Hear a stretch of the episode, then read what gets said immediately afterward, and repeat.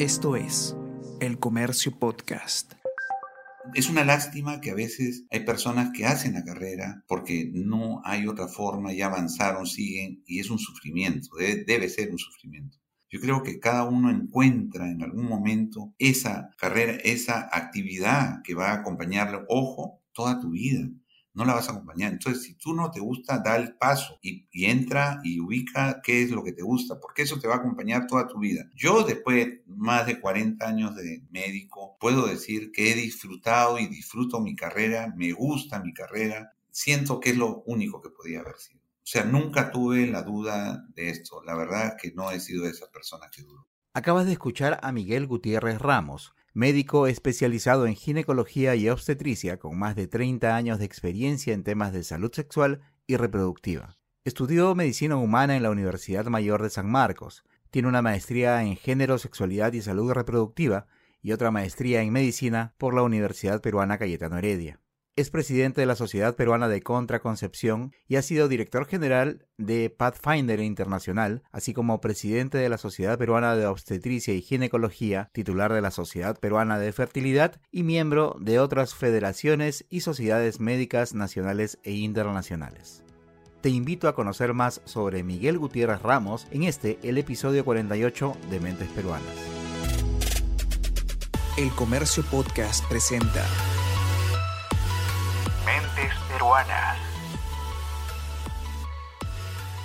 ¿Cómo considera que el Perú ha tratado el tema de la pandemia? Mira, yo no soy infectólogo, no soy epidemiólogo, pero tengo una profesión que tiene que ver con la salud y efectivamente yo he tenido que ver en parte con la atención de las personas en este periodo de pandemia.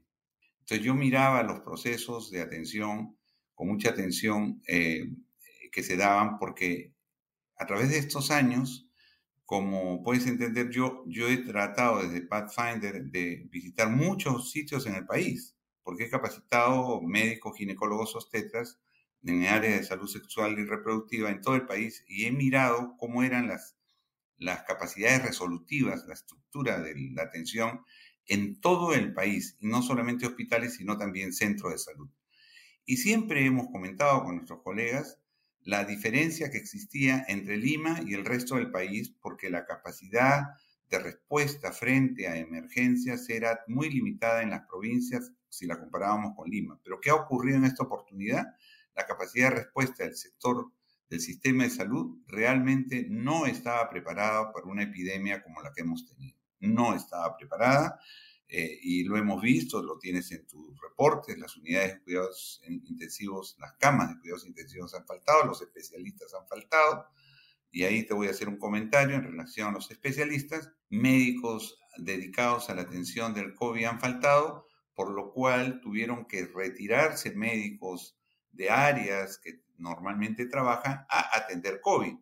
Adicionalmente, médicos después de los 60 años los enviaron a casa, porque se supone que estaban en riesgo y entonces hubo un déficit en recursos humanos muy serio, no solamente de médicos, sino de los demás profesionales, porque igual ocurrió la, partida de profesionales de más de 60 años a casa. Y entonces los médicos que quedaron enfrentaban fundamentalmente COVID, descuidando las otras áreas, los otros eh, eh, áreas de hospitalarios que tienen que ver con otras enfermedades, o sea, los temas de cardiología, de endocrinología, de medicina interna, de neumología, de cáncer, todo ya no había la misma atención. Por lo tanto, ha habido una ah, alteración en este proceso de, de, atención que ha sido una especie de respuesta coyuntural, muy inmediata, no planificada porque no se podía planificar aparentemente y se dio respuesta más al COVID y las otras patologías, otras enfermedades se descuidaron. No solamente en la parte de la parte recuperativa o del tratamiento, sino también se descuidaron en la parte preventiva. Y esto es porque nuestro sistema de salud fundamentalmente está orientado a la parte mm, de hospitales, que es el nivel 2, nivel 3, ¿no es cierto? Y, y en la atención primaria, el nivel primario, el primer nivel de atención, en ese nivel casi no hay especialistas, más allá de en el 1.4 hay algunos tetras, pero de las otras especialidades casi no hay Y entonces los hospitales usualmente cuando tienen una enfermedad van a los hospitales, no van a los centros. Los centros de salud prácticamente no resuelven, no tienen capacidad de resolver. Se frente a la pandemia, se enfrentó el país a una circunstancia nueva de emergencia y no estaba preparado el sistema de salud. ¿Cómo afectó eso, por ejemplo, en el área de ginecología? Y yo cuando hablo del sistema de salud para un diagnóstico rápido, en el área de ginecología obstetricia nosotros tenemos un tema que es la muerte materna, ¿ok? Pero para mm, evaluar el sistema de salud se dice, ¿no? Las muertes maternas te evalúan tu sistema de salud, cómo está preparado. Y nos sirve de comparación con los demás países. Entonces tiene países desarrollados que sus muertes maternas están por debajo de 20 por 100 mil. Esa es la razón o la tasa de muerte materna. Nuestro país mucho tiempo estuvo sobre 180, sobre 200, luego fue bajando, disminuyendo, pero ha llegado, llegó hace dos, tres años a 68 por 100 mil nacidos vivos, no podía bajar más. En el proceso que teníamos de disminución de muerte materna, decíamos, si una muerte materna expresa el, el, problema, la problemática del sistema de salud en su conjunto, porque cuando tú hablas de muertes maternas en números absolutos, hablas de 300, 400, 500 muertes frente a los 33 millones que tenemos. Entonces, el número aparentemente no significaría nada, pero una sola muerte materna es una falla del sistema de salud y nosotros teníamos por encima de 60. ¿Me entiendes? Entonces, no éramos un país con un sistema de salud realmente apropiado para dar respuesta a todos los problemas que hay en el país. Obviamente, ya en este punto te puedo decir que la muerte materna el año pasado, el 2020, se elevó en el 45% con relación al año anterior, al 2019. Veníamos entonces en una, un descenso de muerte materna, el año pasado se elevado en el 45% y hemos tenido una tasa de muerte materna o una razón de muerte materna comparable al año 2012. Y este año vamos a tener más muertes maternas que el año pasado y vamos a estar comparados de repente al año 2010-2009. Por lo tanto, en la pregunta que tú me has hecho, ¿cómo ha visto el tema, cómo he visto el tema de la pandemia con relación a nuestro sistema de salud? Un sistema de salud no preparado, un sistema de salud eh, desarticulado, eh, que priorizaba la, prioriza la atención en el nivel hospitalario, que tiene un descuido en el tema del nivel eh, de atención del primer nivel de salud, eh, y que los indicadores en el tema del área ginecostétrica han dado que las muertes maternas se han elevado por encima del 45% más de muertes maternas en relación al año anterior, que fue el 2019. La tercera causa de muerte materna en nuestro país ha sido el COVID, la tercera causa de muerte materna. En este año estamos logrando disminuir las muertes maternas con la vacunación a las gestantes, que era una, una de las solicitudes que hacíamos desde fines del año pasado de la vacuna de, la, de la embarazada, porque empezamos a ver que la gestante era una mujer de riesgo para el tema COVID. Hay otra situación que también me parece que la hemos tomado un poquito como por encima, que es el tema del confinamiento obligado que hemos tenido durante muchos meses, sobre todo a inicio de, de la pandemia, que fueron que fue un, confinamiento más férreo. Esto también ha afectado directamente en el tema de la salud sexual de las personas, ¿verdad? De, definitivamente, y lo vemos desde diferentes puntos de, vista. Desde el lado de la mujer y las personas, eh, en el tema de su sexualidad, los han confinado a las casas y, es, y, uno diría, este, bueno, la oportunidad de tener relaciones sexuales se incrementó y esto va a ser una explosión de embarazos. Pero un hecho curioso ha sido de que el año pasado, hacia finales, disminuyeron los embarazos. E, es, fue un hecho interesante, disminuyeron los embarazos. Eh, al inicio hubo más atenciones y luego, luego cayeron. Este año no sabemos cómo se van a comportar, parece que se están elevando nuevamente los embarazos. Pero las predicciones en relación al, al tema de embarazos era que al haber una disminución en los servicios de un 10%, se iban a elevar a, nivel mundial las necesidades de planificación familiar, se iban a elevar los embarazos, iban a aumentar la muerte materna, eh, iban a aumentar los abortos, producto de esta dificultad de acceder a métodos anticonceptivos, pero es una realidad que no la hemos visto expresada en los indicadores que nos están dando. Pienso que sí se, ha disminuido mucho lo que es la planificación familiar, pero no se ha elevado tanto el tema de abortos, por lo menos no están registrados así en, en los hospitales. Entonces, la sexualidad en la casa debió haber llevado a que estando en la casa, este, de repente aumentaba las relaciones, pero parece que no, no, ha habido todo eso. Este, eso es por un lado. Por otro lado, la salida, no sé si ha ocasionado que uno esté más deprimido en las casas, de no salir. Eso afecta, evidentemente la depresión afecta todo nuestro organismo y eso de repente no motiva. Al inicio de repente sí motivaba esto de las relaciones, pero luego ha caído como una especie de rutina de vivir en casa aburrido sin poder salir. Desde el punto de vista del médico, el médico al comienzo, y te lo hablo en mi caso, dijimos, bueno, nos confinaremos, pero teníamos la responsabilidad de, si nos confinamos, nadie sale, ¿quién atiende los problemas de la salud? En el área que yo desarrollo, que es la ginecología y obstetricia, y mucho tiene que ver con obstetricia, un parto no se puede hacer por teleconsulta, definitivamente. Podemos llegar a la teleconsulta en la atención prenatal, pero la atención del parto o de la cesárea, que es una emergencia o una emergencia que ocurra, tiene que ser presencial. Y como nuestra clínica era no COVID, nosotros casi no hemos parado un solo día, ni siquiera durante la pandemia de la cuarentena, yo salía a atender todos los días. Yo soy una persona mayor de 60 años, pero nos cuidábamos, los protocolos de cuidado han sido muy estrictos. Antes entraban los, familiares al parto, el, el, esposo o a la cesárea, ya no entraban, luego ahora sí están entrando, ¿no? Ya se ha vuelto a lo anterior, pero teníamos la atención, eh, les, hacíamos sus pruebas de COVID para poder, atenderlos en el parto o un aborto que tuvieran eh, complicado, que teníamos que resolverlo en, la clínica.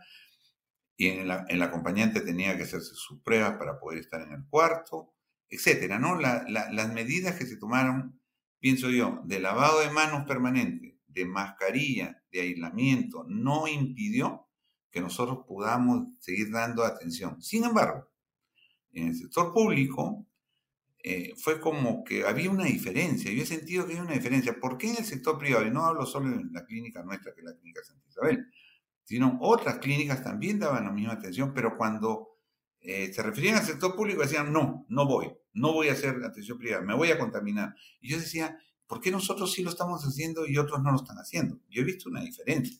Temores mayores en la parte pública que en las partes privadas.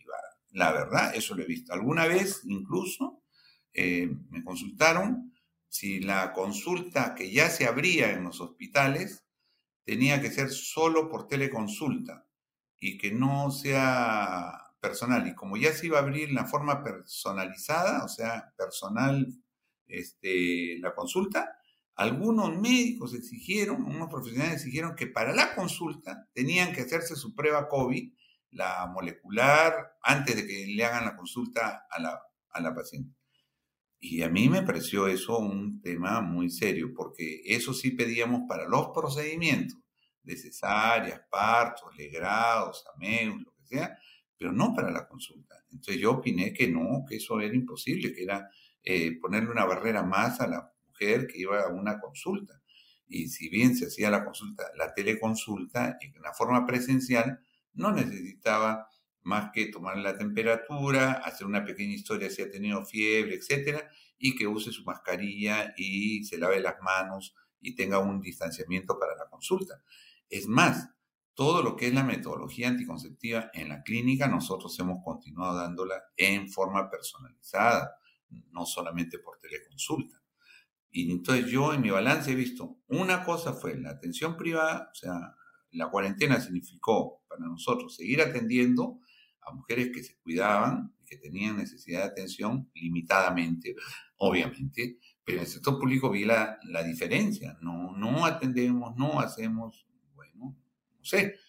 entiendo yo en los hospitales COVID, pero en los hospitales que tenían áreas no COVID, ahí no entendió mucho qué pasó. El tema es que ahora se está volviendo la atención, pero sigue habiendo mucha gente con mucho temor desde el punto de vista médico en la, este, el contagio. Después de la vacunación, yo me he sentido mucho más seguro, pero nunca jamás, nunca jamás me sentiré tan seguro como para quitarme la mascarilla o no lavarme la mano. Más que el alcohol, me lavo la mano siempre en la consulta, antes de examinar, después de examinar. Le hago que la gestante en su atención prenatal se lave las manos también. Para, eso, para ello usa su, su baño, se lava las manos, usa su mascarilla, conversamos, doy mi medicación y así procedemos. El área de espera eh, son dos o tres personas nada más en el área de espera. No hay esposos, no hay familiares adicionales para evitar este...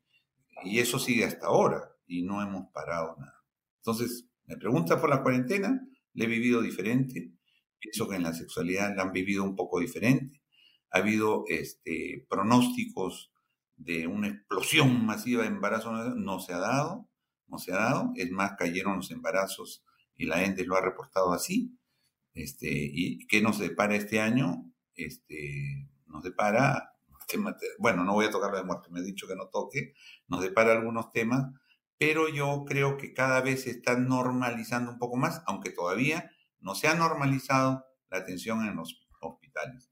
La gente se siente mucho más protegida después de la vacunación, hay una sensación muy grande, lo cual es correcto, pero no podemos dejar de seguir haciendo las medidas preventivas para evitar la transmisión de los virus. Eso, eso ya creo que ha quedado para muchos años. Lamentablemente también se registró un aumento en embarazos en menores de edad durante, durante esta época de pandemia. Esa es una situación bastante complicada porque, digamos, que ha dejado de manifiesto de que este tipo de situaciones tan, tan, eh, eh, ¿cómo decirle? Tan, que, que no deberían pasar. Lamentablemente pasan y siguen pasando y pasan en, eh, digamos, este, dentro del hogar o dentro de la casa familiar.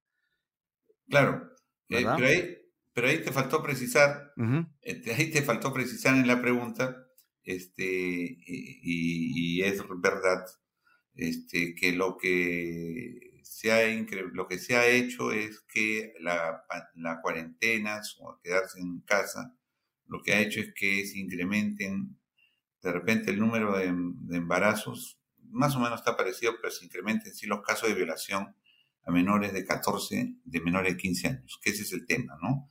Porque este, hay adolescentes de 16, 17, 18 años, 19, pero en las menores de 15 años, ya eso se sabe, la violencia que se ejerce en las menores de 14, 15, de 10, 12, claro, la oportunidad del violador dentro del hogar, que es conocido, que amenaza, que la niña no dice nada, que ya tiene años de violencia y no dice nada por el poder que ejerce eh, de autoridad el familiar que de repente la amenaza.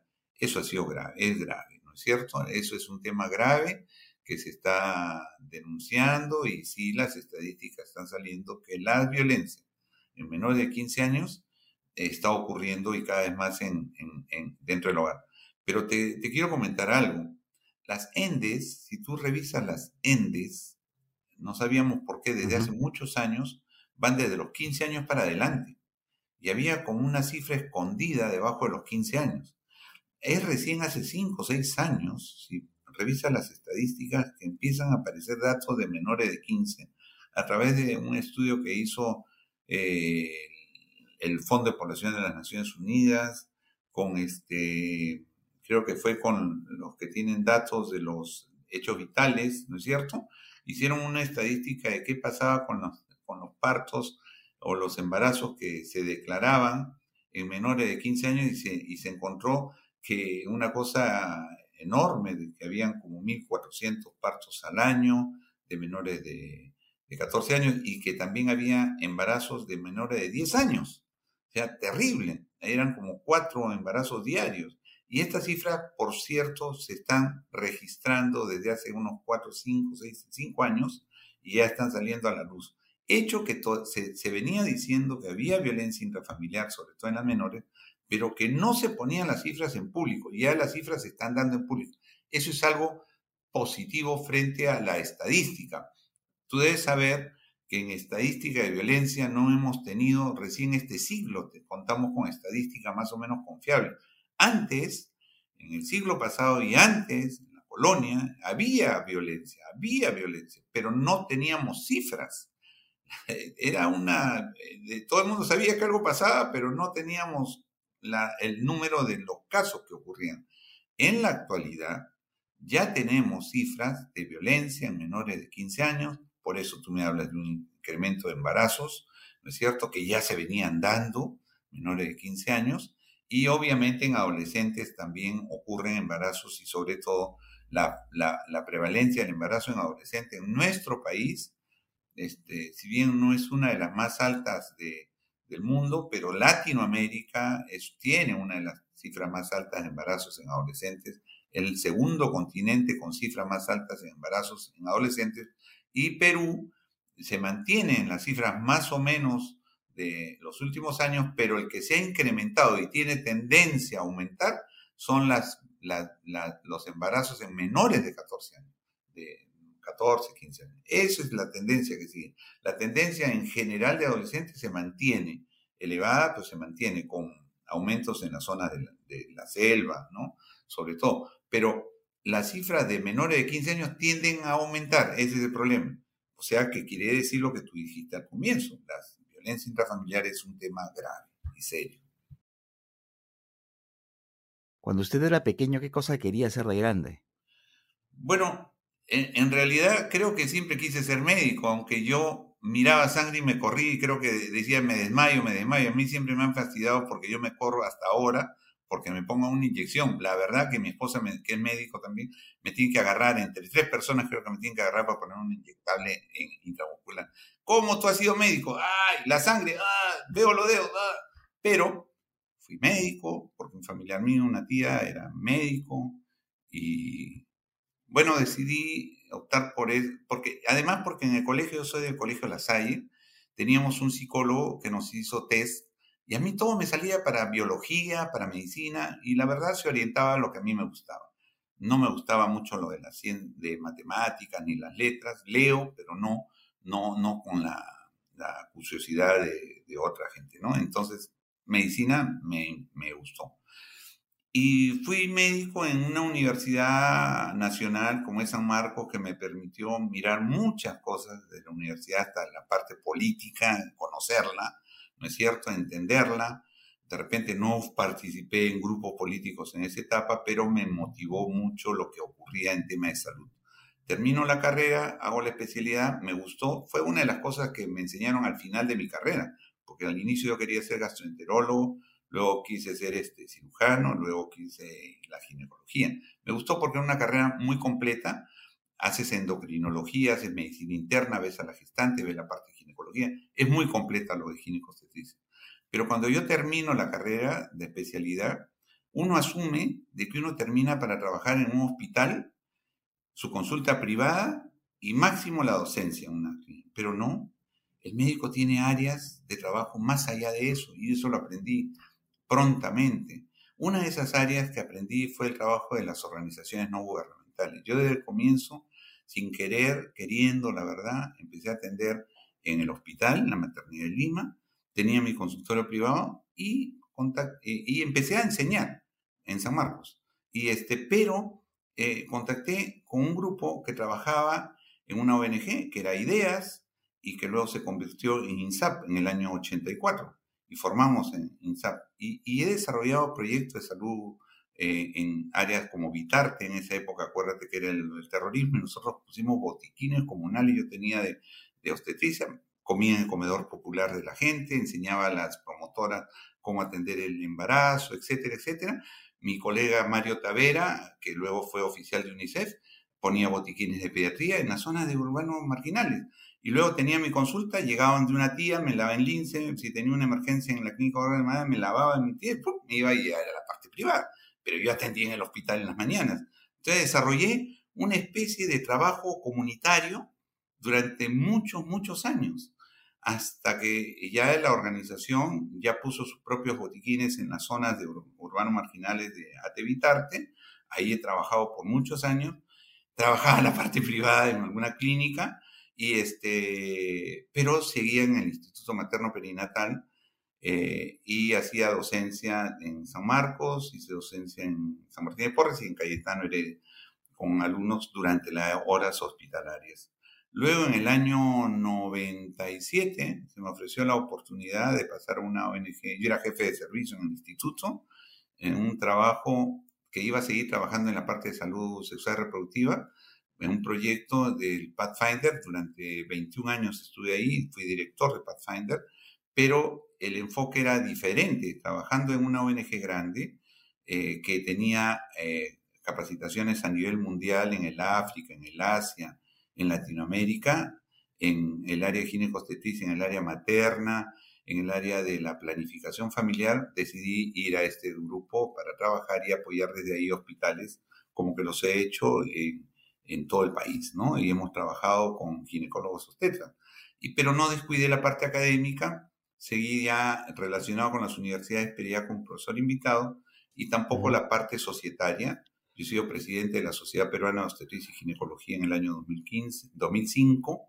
Luego este, fui miembro honorario de, la, de la Sociedad Canadiense. El 2014 soy miembro fellow del, Colegio Americano. Este, eh, eh, actualmente soy el chair del Colegio Americano en el Perú hasta el próximo año.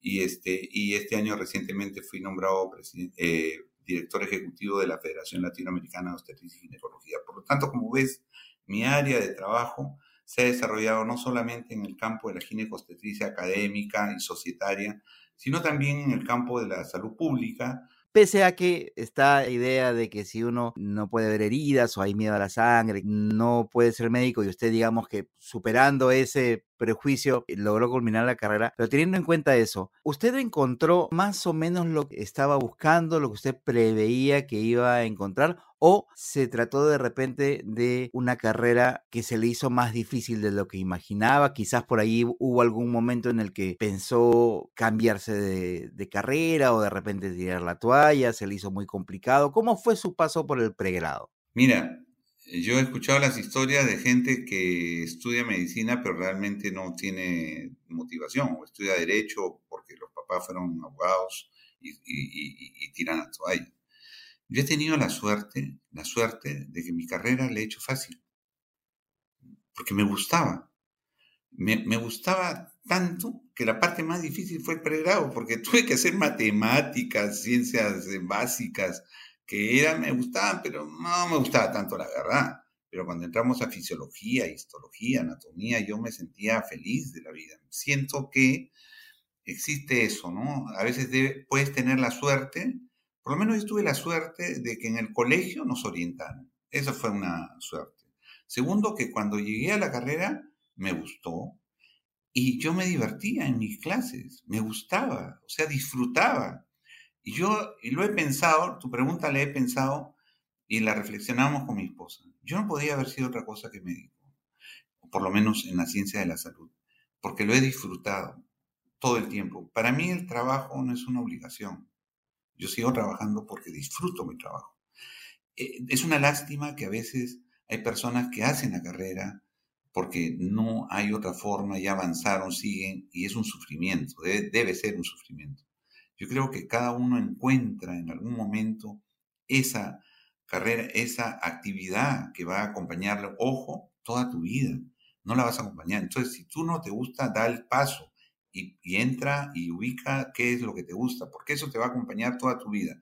Yo, después de más de 40 años de, médico, puedo decir que he disfrutado y disfruto mi carrera, me gusta mi carrera, siento que es lo único que podía haber sido. O sea, nunca tuve la duda de esto. La verdad es que no he sido esa persona que dudo. ¿Qué tan importante considera usted que se pueda considerar a un profesional de la salud, a un médico en particular, en su trabajo justamente en este otro, otro ámbito de la, de la profesión, que es el, el, tema de la, de la labor social, que no tiene que ver necesariamente con atender en, la, en las clínicas y, y, operar a la gente, por supuesto, ¿no? Eh, mira, e, e incluso voy más allá. Este, a veces cree que el médico eh, tiene que no tener temor a la sangre porque tiene que operar. Médico no siempre es un médico que opera. Tienes especialidades médicas donde nunca vas a operar. Tienes especialidades de salud pública también. Entonces, yo creo que la medicina es una de las carreras, dicho sea de paso, que te auto eh, protege también en época de pandemia, porque tú pones tu tensiómetro y te vas a un cerro y cinco soles, no te vas a morir de hambre. O sea, ¿me entiendes? O sea, eh, eh, tú mismo te puedes autoproteger en época de crisis.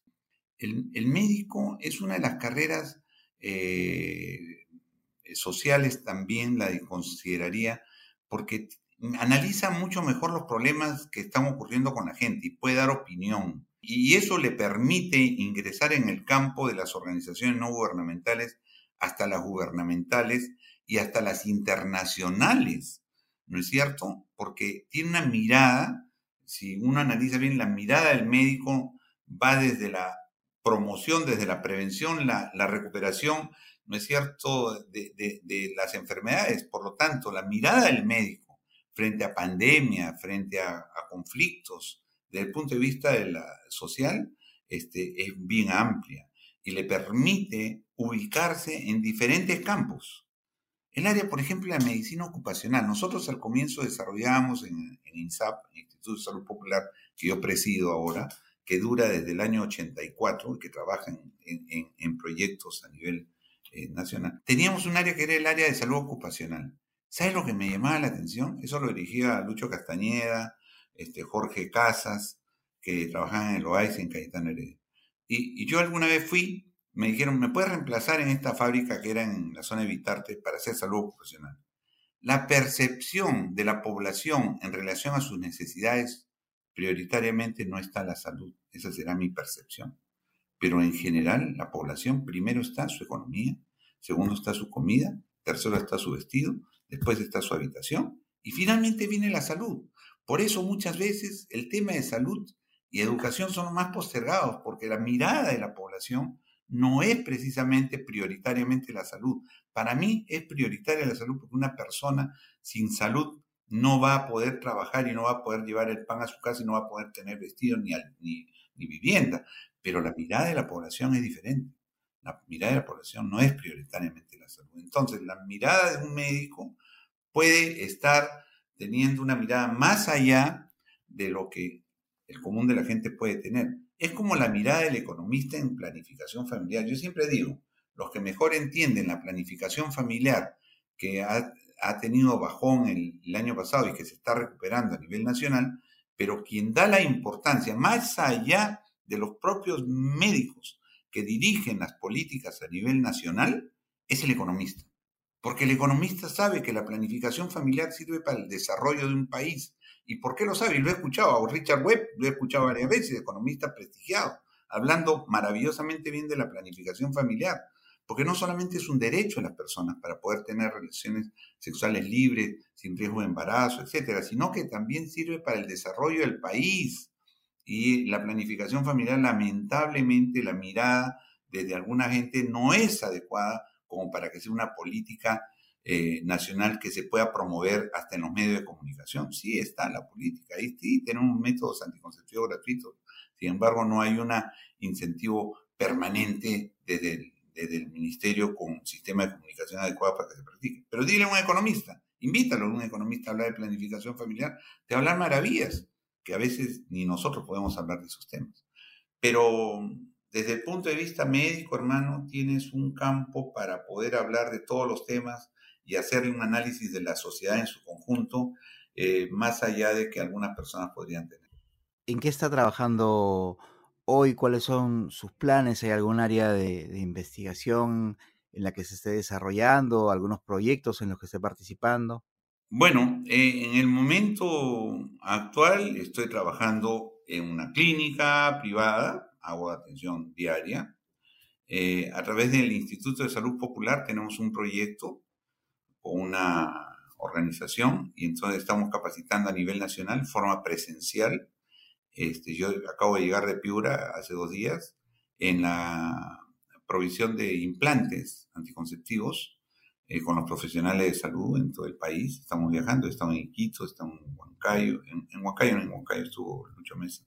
He estado en este, Lambayeque, este, Piura, eh, bueno, y voy a, y voy a, próximamente voy a estar en Tarapoto y Yurimaguas. Imagínate ahí viajando yo este, en avión primero y luego por carretera.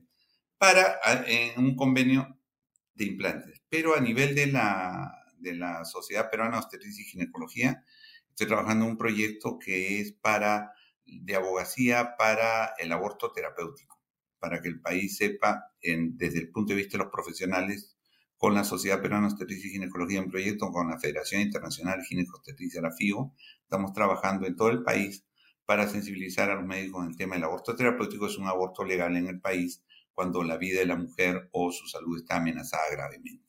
Estoy trabajando en eso también. Este, estoy trabajando con la Federación Latinoamericana de Obstetricia y Ginecología a nivel latinoamericano. Este, tratando de eh, apoyar el trabajo que hace el Consejo Ejecutivo en el área académica de toda Latinoamérica.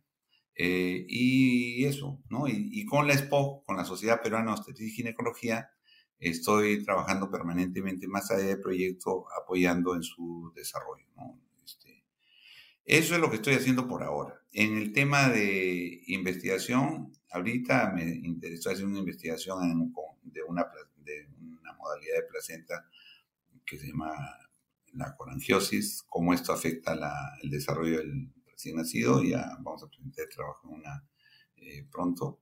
Y, este, y como algo interesante, si quieres, eh, eh, me incorporo a la, a la, Academia Peruana de Cirugía como académico de número, porque yo soy asociado por muchos años, pero ya como académico de número es un honor y voy a hacer un trabajo de mi experiencia eh, de, la incorporación de la técnica de aspiración manual endoterina para el manejo del, en un modelo de atención integral del aborto incompleto en el país, una experiencia desde el 2010, desde 1997 hasta el 2020.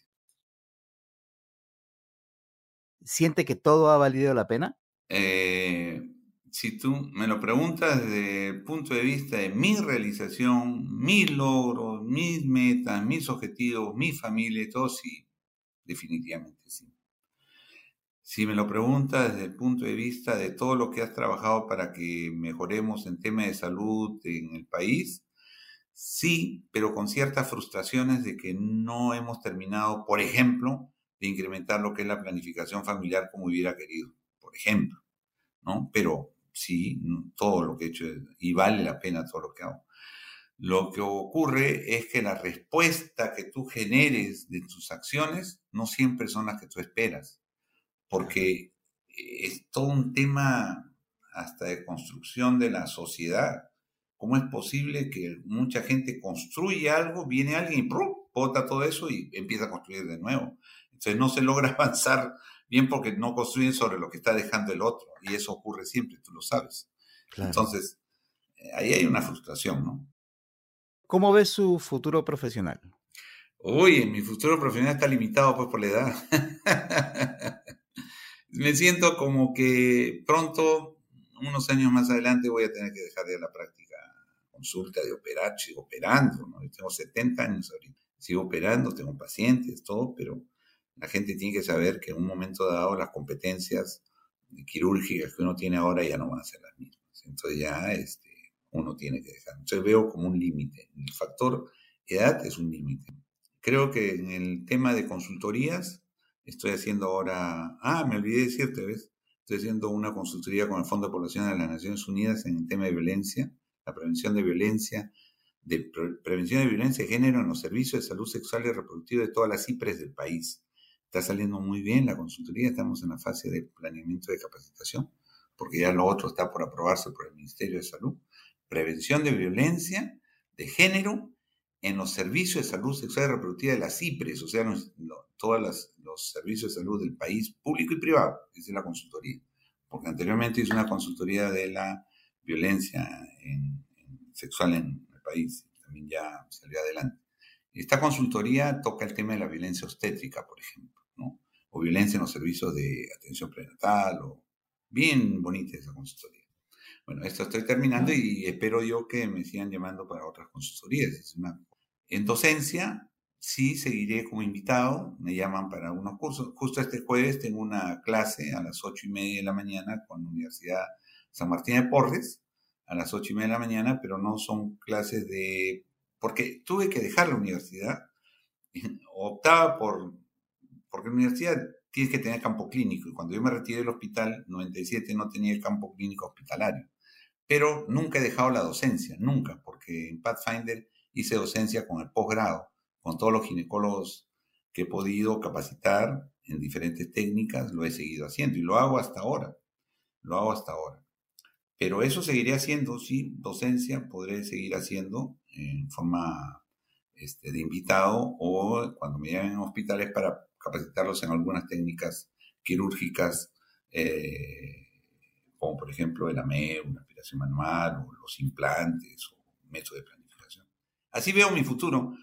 Cinco años más, diez, después ya estar tranquilo, ¿no? Este, de repente leer, ver mi Netflix, me encanta el, el HBO, ¿Cómo le gustaría que lo recuerden? Ah, alguna vez me preguntaron en alguna organización qué le, qué le gustaría dejar a sus hijos. Eh, usted tiene tal cosa, casa, eso. No, le dije eso, yo no me gustaría dejarle a mis hijos. Me gustaría dejarles el ejemplo. Y entonces eso lo dije porque, y para eso tienes que construir una vida eh, donde te esfuerzas, donde trabajas siempre, donde no discriminas, donde tu manejo es horizontal con la gente que trabaja en tu casa. Se pueden sentar en la mesa, no le pongo ropa blanca para que vayan con nosotros a la playa ni nada, todos igual, trato igualitario. Y eso es lo que le dije este, a esa organización, que yo le gustaría, me gustaría dejar a mis hijos el ejemplo. Si me preguntas cómo me gustaría que me recuerden, como una buena persona que trató de, de hacer algún cambio en lo que es el tema de mi especialidad que nos compete en la salud sexual y reproductiva en el país, pero fundamentalmente como una buena persona. Así quisiera que me recuerden.